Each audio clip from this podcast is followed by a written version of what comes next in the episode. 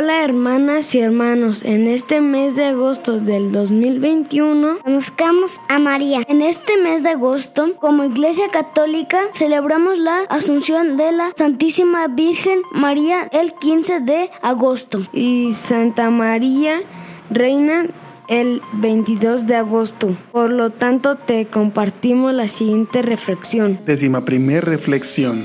El fundamento de la realeza de María, de la catequesis del Papa San Juan Pablo II, de la audiencia general del miércoles 23 de julio de 1997. María, Reina del Universo. Mi venerado predecesor Pío XII, en la encíclica Acheli Reginam, a la que se refiere el texto de la Constitución Lumen Gentium, indica como fundamento de la realeza de María, además de su maternidad, su cooperación en la obra de la redención. La encíclica recuerda el texto litúrgico Santa María, Reina del cielo y soberana del mundo, sufría junto a la cruz de nuestro Señor Jesucristo. Establece además una analogía entre María y Cristo que nos ayuda a comprender el significado de la realeza de, la Virgen. Cristo es Rey, no solo porque es Hijo de Dios, sino también porque es Redentor.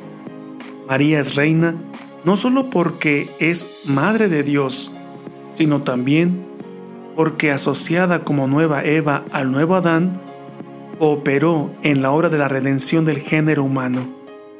En el Evangelio según San Marcos, leemos que el día de la ascensión del Señor Jesús fue elevado al cielo y se sentó a la diestra de Dios.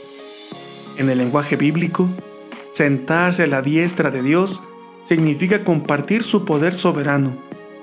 Sentándose a la diestra del Padre, Él instaura su reino, el reino de Dios. Elevada al cielo, María es asociada al poder de su Hijo y se dedica a la extensión del reino, participando en la difusión de la gracia divina en el mundo.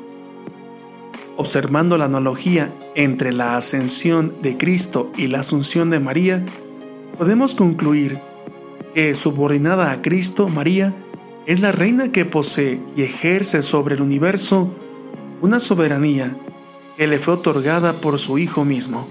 Hasta pronto, bye bye. Santa María, ruega por nosotros. Sonríe, Cristo te ama.